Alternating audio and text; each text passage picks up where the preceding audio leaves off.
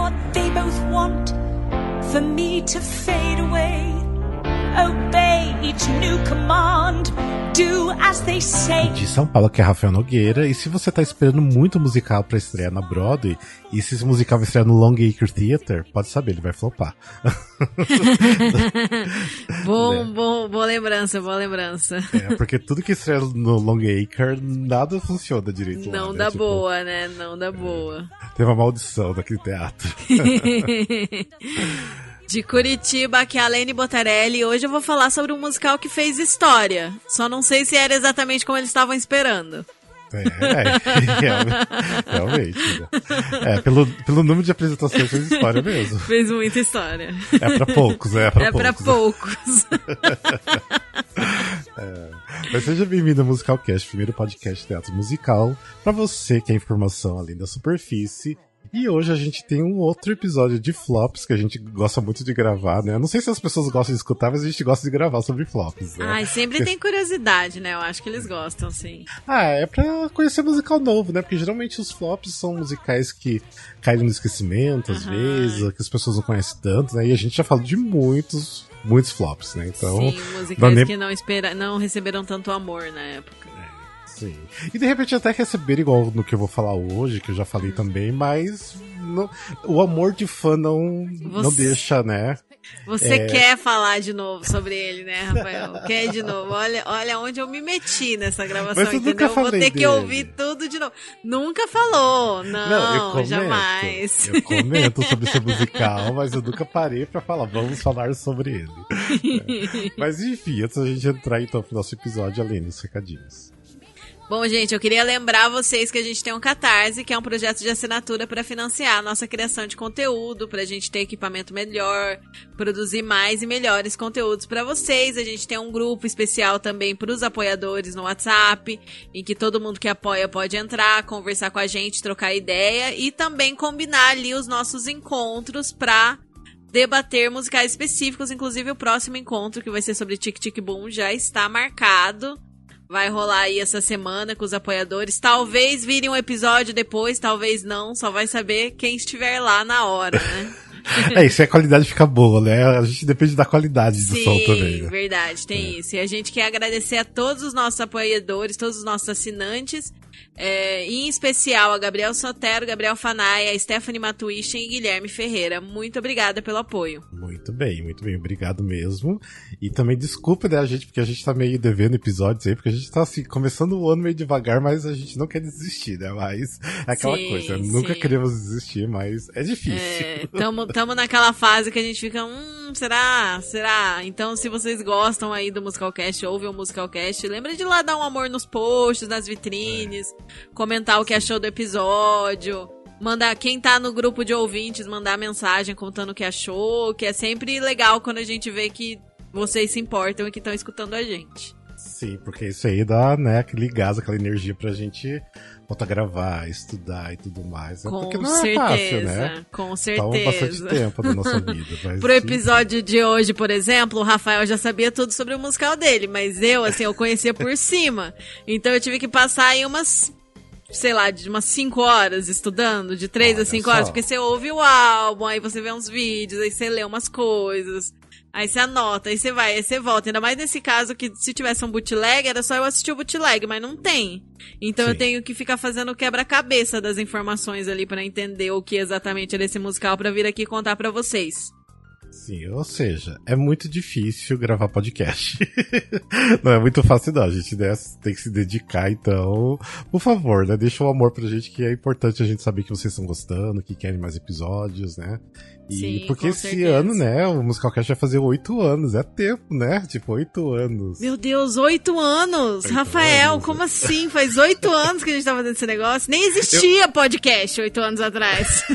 Quer dizer, existia, existia, mas as pessoas nem escutavam, né? Então, mas eu ainda quero chegar aos 10 anos, e aí eu acho que quando chegar nos 10 anos já penso em aposentar o podcast. Ou talvez entregar o bastão, né? Chama uns, uns Gen Z aí que, que conhece bastante de musical pra, pra cuidar do projeto enquanto, quando você se aposentar.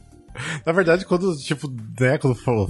É, é, acho que é, daqui mais uns anos, nem Gen Z, vai ser o Gen Alpha mesmo, os novos que Nossa, pode pegar sim, já. Sim, os Gen Z vão estar tá velhos. já já estão velhos, já já estão tudo velho também. é, ou seja, né, então. Estamos quase chegando lá. Mas vamos lá então pro nosso episódio. Então, né, como eu falei no começo, vai ser um novo episódio sobre flops.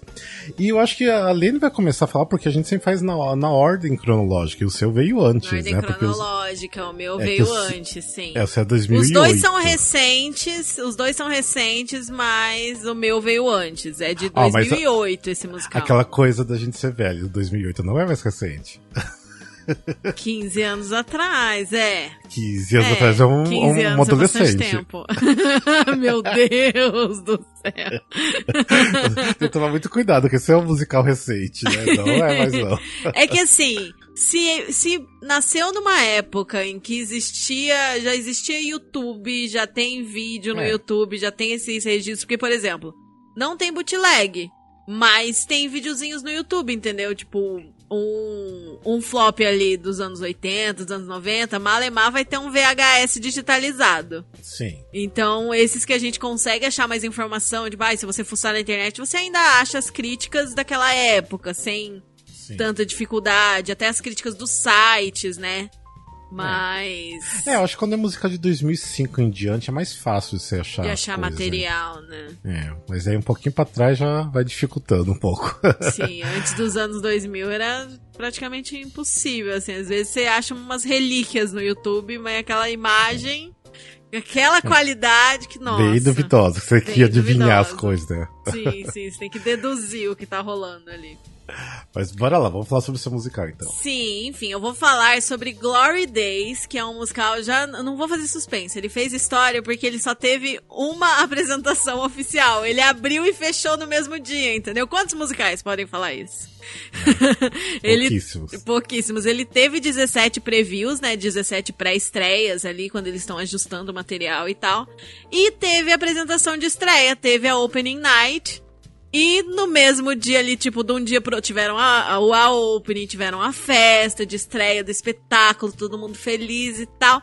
No dia seguinte, vamos fazer uma reunião no teatro. Eles descobrem que ah, os produtores decidiram fechar, que não ia ter uma segunda apresentação. Então, assim.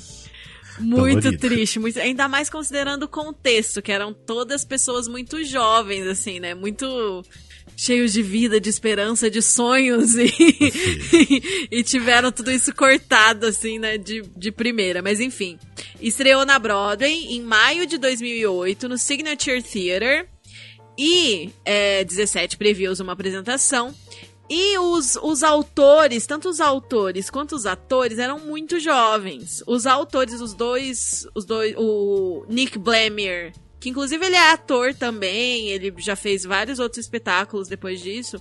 Ele escreveu a letra e a música, e o James Gardner escreveu o libreto.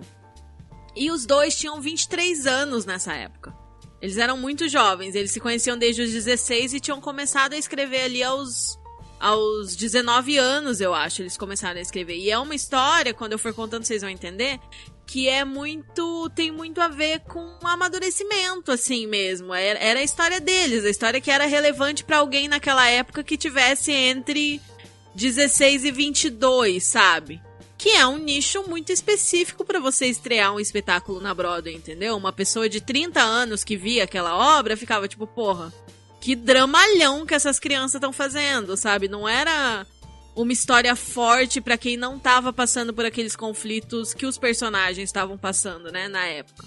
Então, os dois autores eram muito jovens, eram quatro atores em cena, eram só os quatro atores, tinha dois swings, inclusive uma curiosidade, um dos swings era o Alex Brightman, que depois foi fazer hum, o Beetlejuice. Beetlejuice. Sim, que, que, né, e fez o Escola do Rock também, né?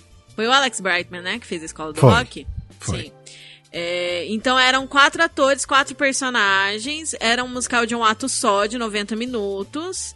E acabaram encerrando aí, porque não, não tava vendendo, não tava chamando atenção e tal. E qual que era a história, né? Ah, é, e foi um espetáculo que fechou sem álbum, sem nada, né? eles foram gravar o álbum é, do, do espetáculo, com as músicas do espetáculo, um ano depois. Tipo, eles se reuniram e gravaram, quiseram é, eternalizar ali o, a obra. E, e acabou que teve montagens em outros países depois também, então não foi totalmente em vão, né? Mas qual que era a história? Era a história de quatro jovens que tinham se formado no ensino médio um ano antes e se reencontravam depois de, do primeiro ano de faculdade. E eles eram melhores amigos, eles eram aqueles adolescentes que eram os rejeitados da escola, então eles eram unidos entre eles, melhores amigos, não eram os populares, o pessoal do time de futebol não gostava deles. Sabe, essa coisa de drama de adolescente, né? e aí eles se reencontram e vão aparecendo conflitos, assim, tipo, é, tem uma música que eles cantam sobre ah, como eles pegaram mulher nesse, nesse tempo e tal. E um deles fica assim: Meu Deus, vai ser incrível, a gente vai se reunir, vai ser tudo como era antes, porque a melhor amizade vai ser tudo incrível. Só que assim, um ano muda muita coisa e as pessoas estão amadurecendo, então não é exatamente a mesma coisa.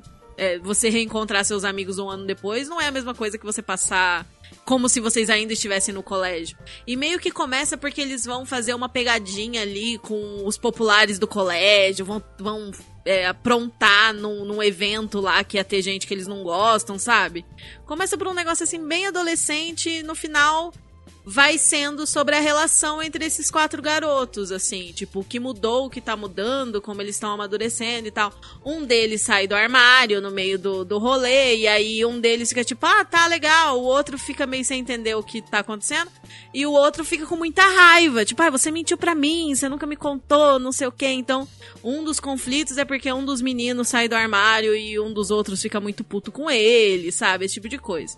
E aí o menino que é narrador tem essa coisa, essa coisa meio Mark Rant, assim, tipo, ah, eu vou escrever sobre a gente, porque eu estou documentando, porque a gente é incrível, ah, eu e meus três melhores amigos, nananã. Só que é um negócio assim que, que acaba sendo um roteiro muito frágil, né? Muito bobo pra quem não tá na na demografia ali, né? Quem não tá no, no público-alvo, né? Que acaba sendo um público-alvo muito restrito, assim. Engraçado é. que, assim, toda vez que eu penso em Glory Days, eu fico pensando, hum, eu acho que histórias de formandos não dá muito certo, né? Porque sim. a gente já viu isso no Merrily Roll Along também. Nossa, sim, sim. Eu acho que acaba ficando. Tudo bem que Merrily Roll Along tinha o lance, né, de ser a história de trás pra uhum. frente. É, enfim, mas é, eu acho que cai muito no. Sei lá, acho que básico. Na, eu, eu, eu acho que outra coisa que eles têm em comum não é tanta coisa da formatura, é coisa do da, da esperança juvenil dos jovens, ah, dos tá. atores jovens ali, porque precisa ser muito foda para segurar um espetáculo, o espetáculo precisa ser muito bom, e o público que vai a Broadway não é o público de menos de 25 anos, sabe? A galera que pode pagar o ingresso na Broadway não, não os, os adolescentes que são público-alvo não tem essa grana, sabe? Eu acho que faltou noção ali dos produtores de entender que não era um espetáculo para já ir pra Broadway, entendeu? talvez com algumas melhorias, alguns ajustes, seria legal para um off. Mas ali eles quiseram botar muita banca, botar muito dinheiro, estrear muito grande. Um negócio que é intimista. Porra, é, é um cenário fixo com quatro atores, sabe? Quatro atores jovens, uma história sobre adolescentes. Então, é complicado, assim. E aí, a história acaba sendo sobre isso. Eles brigam, voltam, falam de um assunto, falam de outro. E saem batendo pé, aí volta. E tem essa coisa sobre tipo, ai, a gente tá crescendo, né? Como o que, o que é a nossa vida agora. Tem isso, assim. É, de, certa, de certa forma, é, é um roteiro frágil e meio bobo, assim, para muita gente que vai entrar em contato com aquilo. Mas, por outro lado, também tem muita gente que se sentiu tocada por essa história, que se vai se identificar com essa história. Só que naquele momento, naquele contexto, naquele teatro, não tinha a menor chance de dar certo. Assim, quem teve essa ideia não, não pensou duas vezes, sabe? Eles acabaram encerrando a temporada depois de uma apresentação porque não estava vendendo ingresso, porque quando chegaram as críticas, a maioria foi super negativa. Até a crítica, assim, você vê que os caras estão meio que tentando poupar eles, porque fica meio claro que a culpa não é muito bem dos compositores, do, do compositor e do autor, a, a, ou dos atores, né? Que o problema acaba sendo da produção que não pensou direito, entendeu? Que então.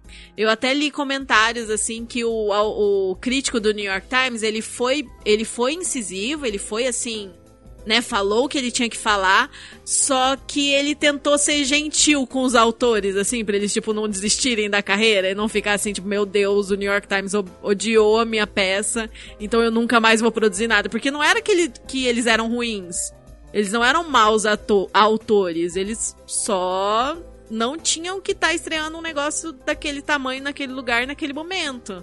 Eles precisavam de mais anos de, matura, de maturação do trabalho deles, assim, para ser um trabalho bom, de fato, né?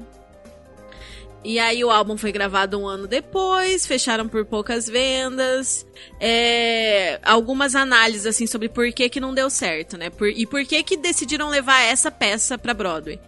O Spring Awakening tinha sido pouco tempo antes, e tinha bombado e era um espetáculo adolescente sobre jovens, sobre dilemas de jovens. Então, eu acho que de certa forma tava assim, ah, é esse público que a gente quer trazer para Broadway, então vamos produzir isso.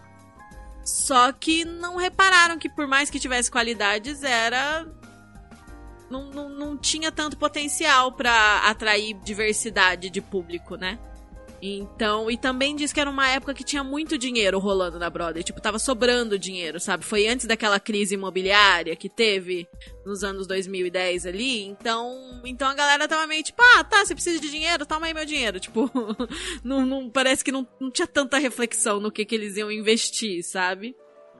É, tem a questão de tocar poucas pessoas, poucas pessoas se, se identificarem mesmo, de não ser o lugar adequado para estrear, né? O roteiro ser meio frágil, meio sem, sem muitos argumentos interessantes, assim. Era uma música bem pop, assim, você ouve o álbum, dá aquela nostalgia anos 2000, sabe? É bem popzinho, rockzinho anos 2000. E, inclusive, eu acho o álbum bonitinho, assim. Tem umas músicas que são bem genéricas, tem uma, umas horas que você fica tipo, meu Deus, trocou de música já? Mas tem algumas pérolazinhas, assim, no álbum, sabe? É, é gostosinho de escutar, eu achei, pelo menos, né? E também tem várias opções de repertório, assim, de músicas não tão conhecidas pela galera, né? Músicas que você pode. Você que é um ator homem, jovem, dá uma ouvida no álbum que pode ter coisas interessantes para você. E foi um espetáculo que fez sucesso em montagens, tipo, no Japão montam muito. Tem várias montagens alternativas, por isso até que eles gravaram um álbum para ter esse registro e as pessoas comprarem as licenças para produzir, porque é uma, um espetáculo que dá para produzir com quase nada de dinheiro, né? Porque você só precisa ali de um cenário fixo, quatro atores e é isso. É, não sei como que não fizeram ainda no Brasil, né? Que montam tudo aqui no Brasil, né? Pois é, seria um negócio interessante de montar no Brasil, assim, para quem tem, tem vários meninos querendo produzir alguma coisa aí, pode ser uma opção. Sim. Eu não sei se você chegou, só de curiosidade aqui, você chegou a ver da, da capacidade do teatro, de como ficou? Eu, eu, num dos podcasts que eu escutei, eles falaram, mas eu não cheguei a olhar. Era é, ridículo, né? É, na primeira semana, só 21% da capacidade do teatro. Meu Deus. E daí, quando estreou, né, na semana de estreia, 18% só. Tipo assim, o teatro Tava... vazio. Tava 18% vendido? 18%. Só. Gente, que horrível! Nossa, seja, muito tipo assim, triste. Assim, eles apresentaram pro teatro vazio todas essas apresentações. Nossa, 20% da capacidade do teatro é muito humilhante, né? É. E eu, assim, eu acho que também, daí, aí, eu acho que por, por causa desses números, pode também entrar muito a questão de marketing que de repente falhou também, né? Sim. Tipo, junto com todos esses fatores que você falou, né? Porque, pelo menos se o marketing é bom, de repente tem uma pessoa meio famosinha também ali no meio, ajuda, né, na, nas vendas. Sim. Mas esse número tão baixo, é, tá meio ridículo. É, eram pessoas totalmente novas, totalmente iniciantes. Tacaram assim, tipo, jogaram na cova dos leões, sabe? E tinha tido uma pré-estreia antes, numa outra cidade, que teve boas críticas e tal. Só que é diferente de você estrear num teatro regional pequeno, com a galera às vezes que conhece aquela, os compositores e os atores e tal e ser jogado direto na Broadway, né? Não ter nenhum off antes. Eu achei que foi muito. tacaram os moleques pros leões, assim, basicamente. Pros leões devorarem, sabe? Tipo... É, mas você não sei o que, que deu na cabeça dos produtores achar que ia funcionar, né, dessa Sim. forma. É, sim, que, né? Total. É, mas aí, tipo assim, interessante, né? Tipo, a, a Uhum. pequena história né, do musical, porque não tem muita coisa pra, pra dizer sobre, né? Porque, igual você falou, não tem bootleg, imagina. Acho que o Master, né, que ia fazer bootleg, tava esperando mais uns dias pra fazer e não teve a chance. Se tiver, eu não, não tenho conhecimento. Diz que tem um vídeo de uma montagem do Japão, assim, que você acha o vídeo da montagem do Japão. É, tem que ver se realmente o roteiro, né, ele é bom, né, o suficiente Uhum. pra montar, porque de repente seria interessante montar aqui no Brasil pra esses jovens, né, pra fazerem. né? É, eu acho que tem potencial pra quem tá naquela faixa etária, só que é uma faixa etária muito restrita, né, em que, tipo, Sim. seus problemas com seus amigos do colégio são os maiores problemas do mundo. É. É, Sabe? É muito isso, tipo, ai meu Deus, estou brigando com meu melhor amigo, minha vida vai acabar. Sim. Sabe? Pessoas adultas não tem muito essa questão, assim, não é assim que a gente lida com as coisas. Eu- pelo menos é o que eu penso lendo o roteiro e ouvindo a história, sabe? Sim. É, e até pensando em público do Brasil, tipo, realmente também eu acho que seria o mesmo problema que você falou. Tipo assim, quem já é adulto não ia se interessar pela história pra assistir. Uhum. Quem é jovem da idade não vai ter dinheiro pra pagar, né? Ver um musical Sim. desconhecido, sendo que tem outros trocentos acontecendo, né? Que é conhecido. E eu acho que Então- também tem uma coisa de ser meio datado, é, no sentido de que em 2008 a gente não falava muito sobre, por exemplo, amizades entre homens, homens sendo vulneráveis, é, um garoto falando pra um amigo que ama o amigo, sabe? Ou é, a questão da autorreflexão, do autoconhecimento que a gente valoriza tanto hoje em dia e que tá cada vez mais intenso. Então, em 2008, de certa forma, assim, emocionalmente falando, psicologicamente falando, talvez pudesse ser meio revolucionário ali naquele contexto. Hoje em dia, não é mais tão impressionante os, os personagens estarem passando por aqueles conflitos, entendeu? Eu acho que tem isso também. E também tem uma música que, que fala sobre geração, tipo, chama Generation Apathy, que aí fala sobre, tipo, a relação dele com a geração dele, e como que eles são, e não sei o que, e computadores, e não sei o que, que é assim, totalmente, já, já é uma geração que é millennial, né? A geração que tava que, retratada nesse espetáculo. Então, tipo, provavelmente vai conversar muito pouco com a geração Z de hoje, entendeu? Então É, eu não teria sei, que teria, muita coisa. teria que dar uma boa adaptada pra ser um espetáculo que vai conversar com as pessoas que têm 20 anos hoje, eu acho. Sim, sim. É, e assim, por causa que- da, da questão de, de gerações, assim, a gente vê uma mudança muito rápida, né? Ainda mais por causa da internet, e redes sociais, porque os próprios milênios, né? Que a gente é milênios aqui, a gente, assim, dá pra, assim, daria pra dividir em dois os milênios, porque quem é dos mais antigos igual eu e quem é dos mais novos que tava quase na outra geração, já pensa ainda diferente, né? Então imagina agora, nesse momento, que é tudo muito mais rápido do que sei lá, 15, 20 anos atrás. Então, é, eu acho que precisaria muito trabalho em cima do, do roteiro. Não, não seria algo fácil, né? É. É, ainda mais. É, ou se deixasse muito claro que a história tá acontecendo naquele período, né? Mas mesmo assim. É, mas tão- aí, tão recente. aí vai ter menos, menos identificação ainda, se deixar claro É. que passa naquele período, eu acho. É, porque não, não é nem interessante, ok, uma história que se passa em 2008, tá? É. O que, que teve de especial em 2008? Nada, assim, tipo, foi uma. ah, tá muito recente, né? Apesar de né, a gente falar que já passou muito tempo, mas é recente ainda. Sim. Então. É, É. estranho. Fico- É uma obra que fica meio perdida, assim, no. Sua localização ali no mundo, no tempo. Mas tem coisas interessantes e tem. Ainda vendem licenciamento, licenciamento pra galera montar. Então, É, tem gente montando até hoje. é. Deve ser baratinho, deve ser muito caro, não, né? Isso é bom. Fica aí a sugestão. Chama a gente pra assistir. E as músicas que você quer recomendar? Então, a primeira música que eu vou recomendar é um solo que chama Open Road. I wanted to explode. Cause it was just me and the open road. I stopped at all the parks and slept under the sky and when I woke, I drove the rest of the day. I took shortcuts through people's yards and ran my gas tank close to dry. And when I sped by cops, I knew just what to say. After the 14th time, when I was driving through E é uma música que o personagem. Gente, eu não decorei o nome de nenhum dos quatro personagens, desculpa. mas é o personagem que sai do armário. Essa é a música com ele saindo do armário, contando como que foi quando ele fez uma viagem de carro. E aí ele deu carona pro menino, não sei o quê. É muito bonitinha, assim. É uma boa opção de solo também. E achei gostosinha de ouvir e tal. Achei bonitinha. E a outra que eu vou recomendar é um dueto que chama Boys. like is over. It feels that way. But no one said you can't screw up when you get older. We were so perfect till today. But Andy's right. The good old days never stay. Esse já toca no final do espetáculo, já é depois que deu todas as tretas, todo mundo brigou, dois saíram batendo pé, e aí sobra dois dos meninos. E aí eles estão conversando sobre conflitos, assim, tipo, ah, eu achava que crescer ia ser diferente, eu queria ser menino pra sempre.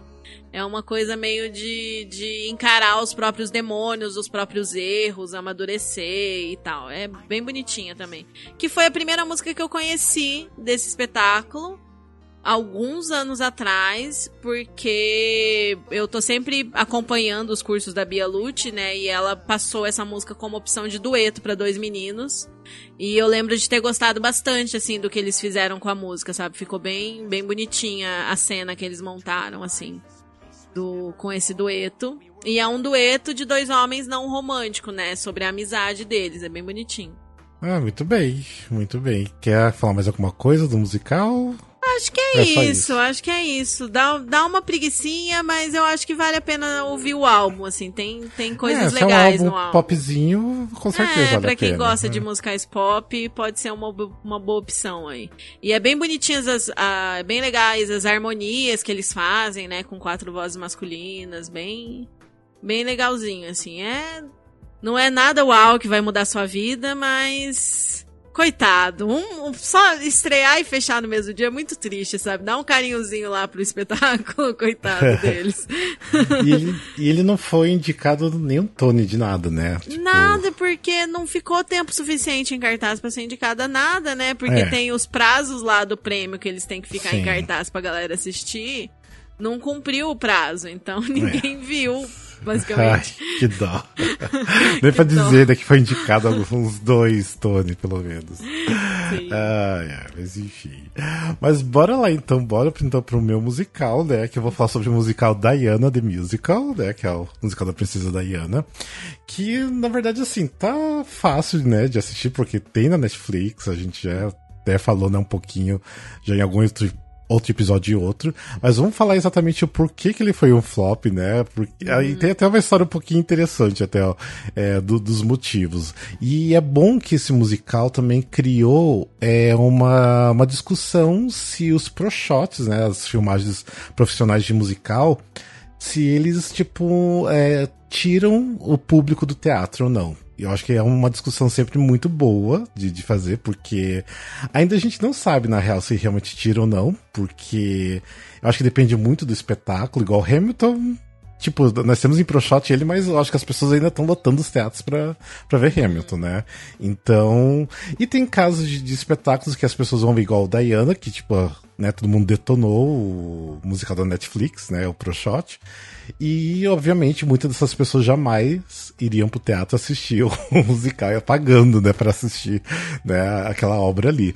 Mas já aí, né, em outros casos, tem muita gente que quer assistir porque gostou de, de assistir na, na Netflix, né? Eu seria um, nesse caso, que iria muito assistir. Posso confessar um negócio? Ah, Eu não nunca ainda. assisti o da Netflix, eu não tomei coragem ainda, a galera falou tão mal. Que é Preciso maravilhoso. ver, vou botar na minha listinha pra assistir, passar por esse sofrimento de assistir um musical da Diana na Netflix. Ah, mas é maravilhoso. mas assim, assiste não levando a sério. O problema é que as Aham. pessoas estão levando a sério. Ah, tá.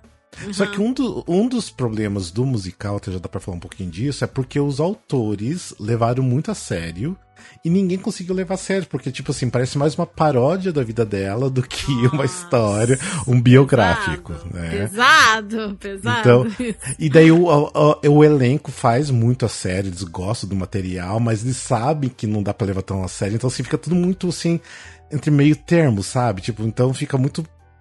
Tipo, sem. Não dá pra entender onde que eles quiseram chegar com a obra, sabe? Então, é meio, meio complicado por causa disso.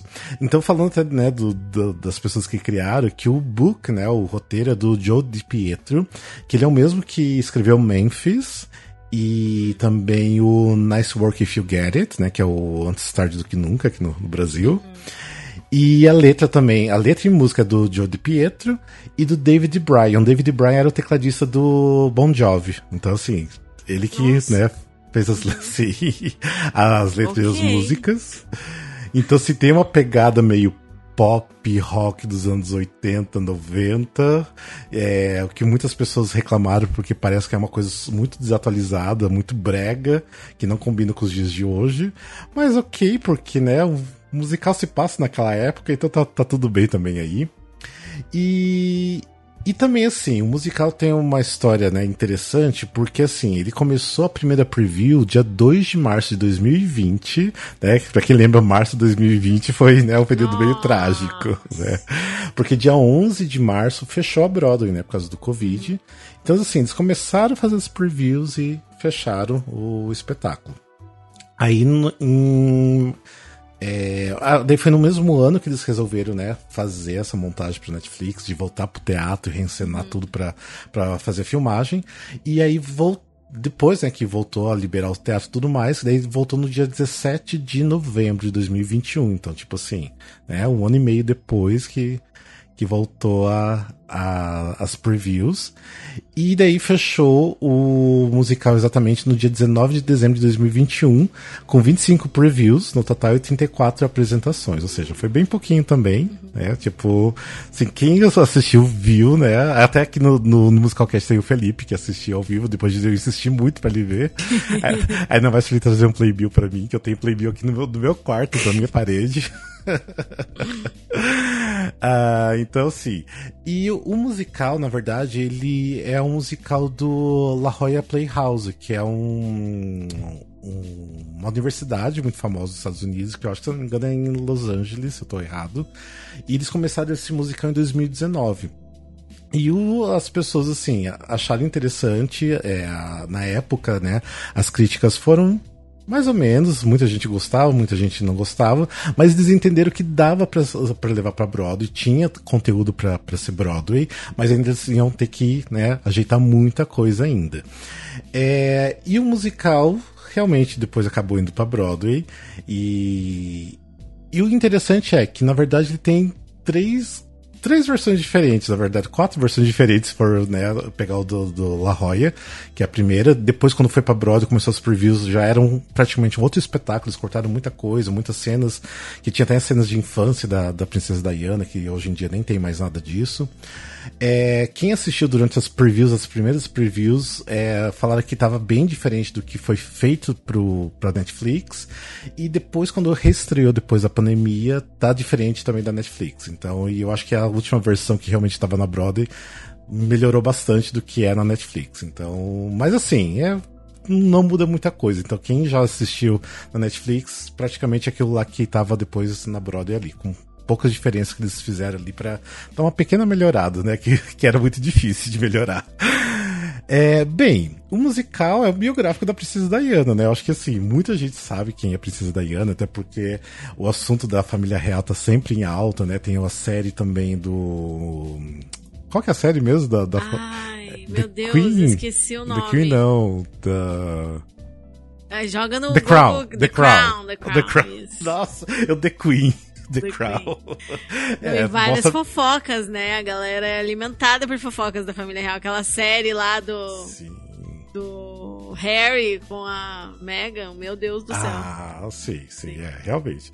É, e assim, a Princesa Diana, ela sempre teve o foco, né, do- dos paparazzi, dos jornalistas, em cima dela, porque, imagina, né, ela é a plebeia, né, que se apaixonou pelo príncipe e acabou se casando, né, com ele, né, que antigamente eu acho que ela, aconteceu, acho que muito poucas vezes isso acontecer, né, agora aconteceu outras vezes, né, por causa do, do príncipe Harry e do, do William, ah, mas não sei, eu- pelo menos a Aline que tem próximo da minha idade, eu lembro muito quando era né, criança, adolescente, tipo assim, era sempre muita notícia da Princesa Diana, assim, é sempre no, do Fantástico sobre ela, sobre o que estava acontecendo.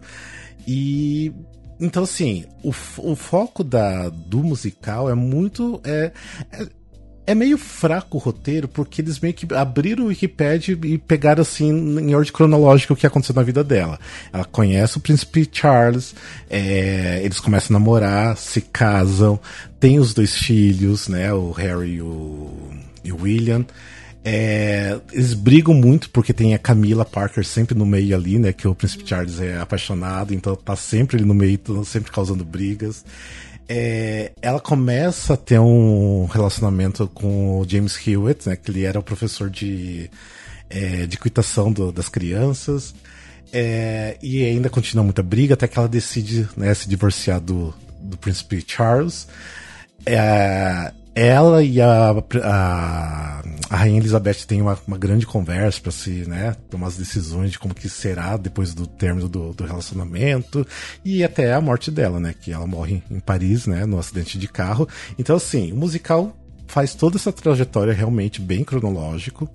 E é uma história já super conhecida, mas eles dão muito foco de como a princesa Diana tentou é, sempre salvar o relacionamento, sempre salvar o casamento por causa das crianças, e o quanto ela sofria muito com vendo, né, o príncipe Charles e a Camila Parker sempre tendo esse relacionamento à parte, né, que ela obviamente nunca aceitava bem isso, né.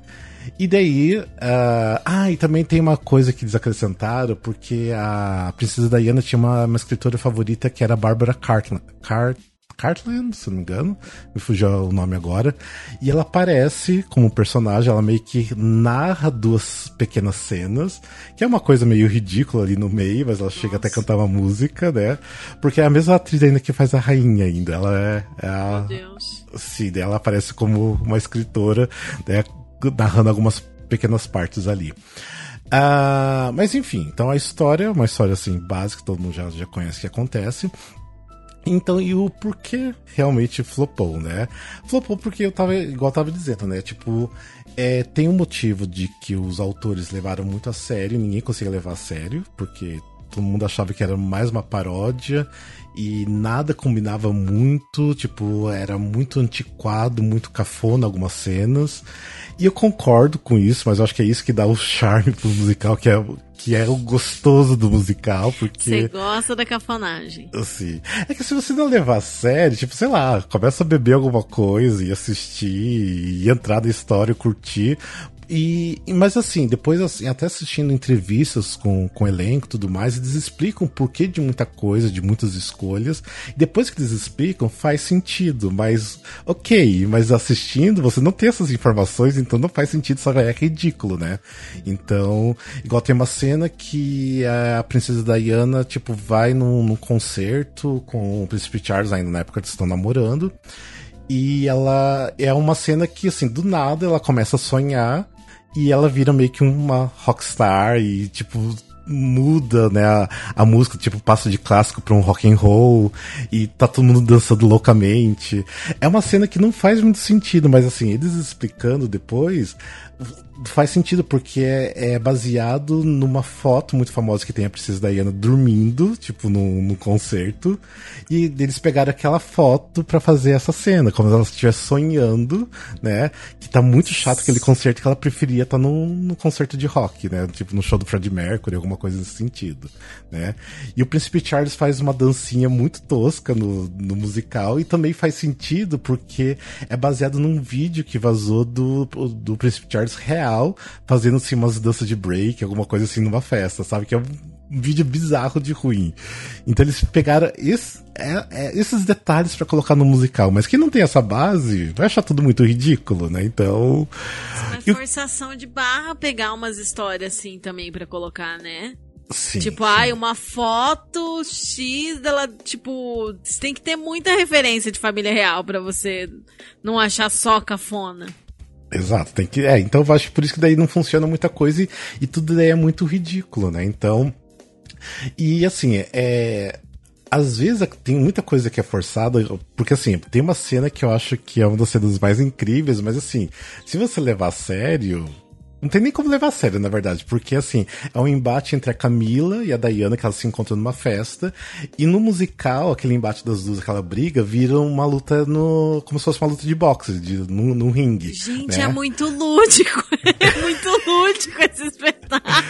Como assim botar as duas num ringue? Pra... Ai, gente, que Tipo, bizarro. tipo assim, o elenco fecha com uns negócios assim, formando tipo um ringue, as duas ficam discutindo, cantando, né? Um dueto entre elas duas. Mas a é cena, muito assim- forçado.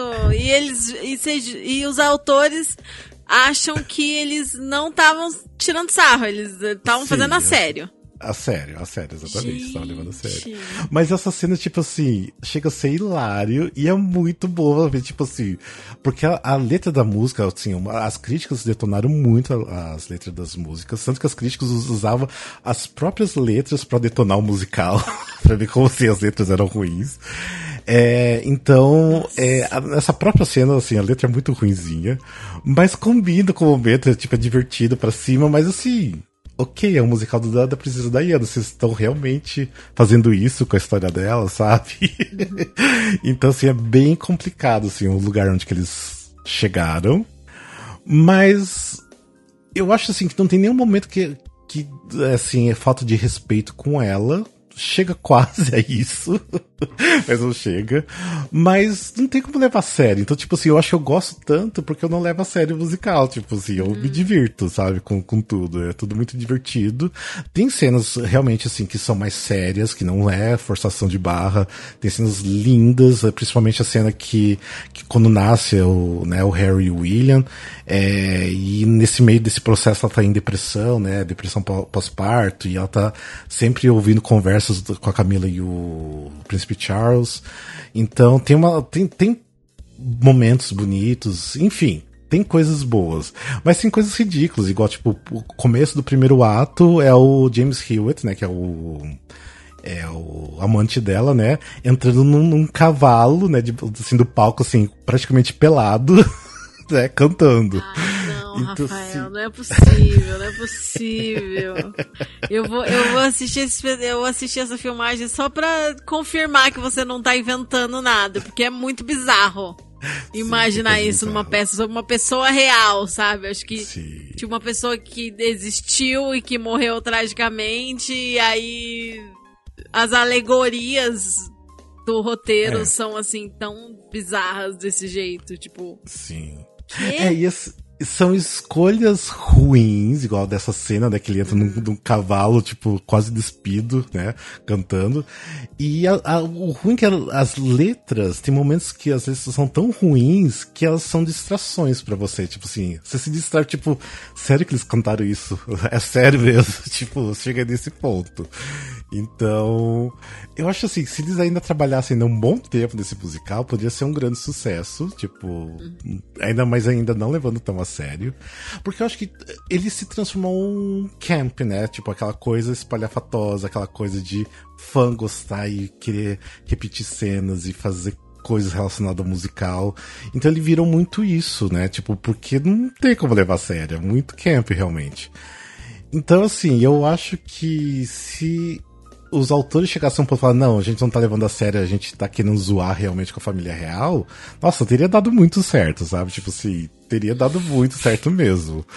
Mas não, né? Eles quiseram levar a sério, não, tinha como. E daí chegou o ponto que é, estreou em, na Netflix, o povo detonou, as críticas detonaram antes de estrear na Broadway, né? Então, o Pro Shot é antes da estreia. Então, foi assim uma coisa inédita de, acontecer isso, né? Porque nunca aconteceu de, né, filmar um pro shot e tudo mais ainda lançar antes de abrir na Broadway.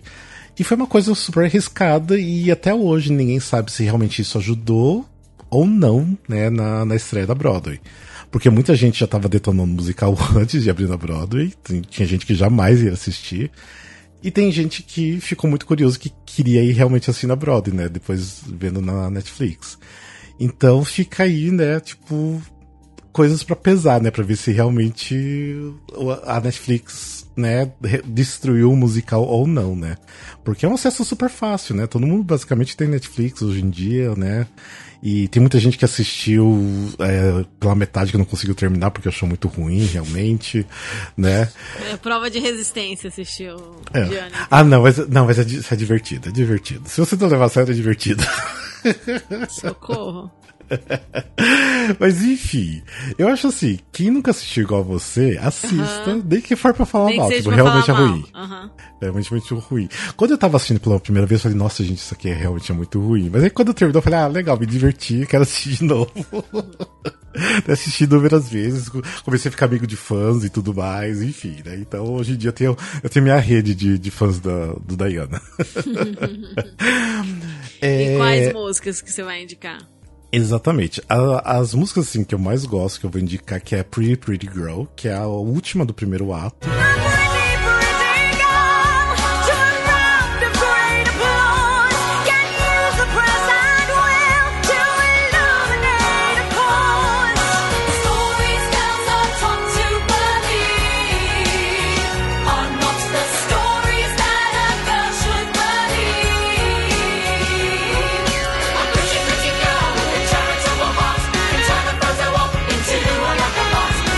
Momento onde, tipo assim, ela quer usar a imprensa, né, a favor dela. Porque assim, ela sempre se destacou muito pelos vestidos que ela usa, né? Então, tipo assim, ela resolveu assim, ah não, vou começar a usar só é, vestidos de grife, né? De, de, de pessoas famosas pra chamar atenção e eu poder falar sobre as minhas causas pra, pra imprensa. Então a música é basi- basicamente sobre isso, né? Por isso que é Pretty Pretty Girl e na Pretty Pretty Dress, né? Tipo, eles, que eles cantam. E, mas essa música é muito gostosa, é muito legal o jeito que acaba o primeiro ato. E a segunda música que eu vou recomendar, da música The Main Event,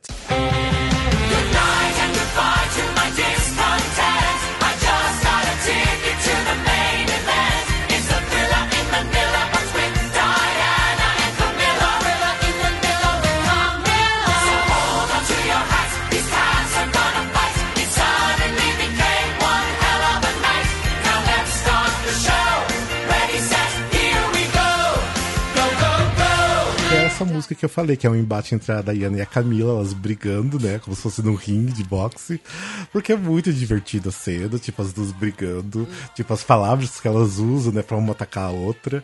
E ficou super divertida a música, a música é divertida também, super pra cima. Então eu acho que as pessoas têm que conhecer essas músicas, assim, pelo menos pra dar risada, sabe? Tipo, pra ver que realmente não dava pra levar a sério esse musical e. E é uma pena, é uma pena, porque, né, as pessoas podiam levar, tipo, a sério pra rir, pelo menos, só. só por isso, pelo menos. Eu acho que é isso, né? Eu acho que tem muita gente que não assistiu, né? Então assistam pra vocês poderem falar. E comentem com a gente, né, se vocês gostaram ou não. A Lene vai assistir agora, por favor, Lene, assista. Vou, vou tentar, vou tentar. Quem sabe a gente não vem aqui e não grava um Wikicast depois. É, de repente você vai gostar também. Tudo Ah, pode gente. acontecer. É divertidinho, é divertidinho. Tipo, tem muita coisa ruim, mas. Ah, eu, assim, pelo menos eu sou aquele fã consciente, que eu sei que tem muita coisa ruim, mas tem muita coisa que, que funciona, sabe? Então. Mas é bom, é bom. Eu acho que é isso. Alguma Acho é pergunta, alguma isso. coisa? Não, eu acho que eu falei tudo, né? não, É, é. flopou por várias coisas erradas que, que foram fazer. Tava e- tudo errado, por isso que foi. É. Tava tudo errado.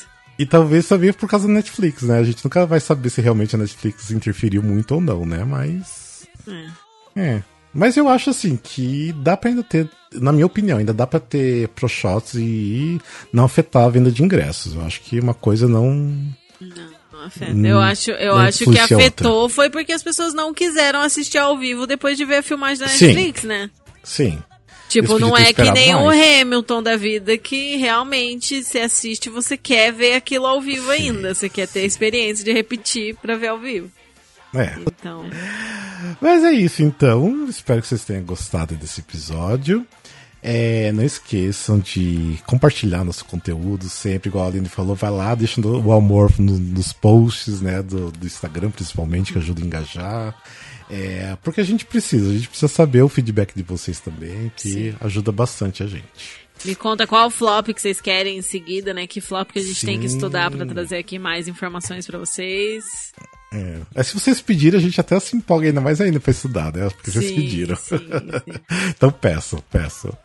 É isso então, né, Lene? Bora então? É isso. Então tá, até um próximo episódio. Beijos e abraços pra vocês. Beijos. Beijo, gente. Até mais. Até mais. Tchau, tchau. Tchau. My gosh, this was fun.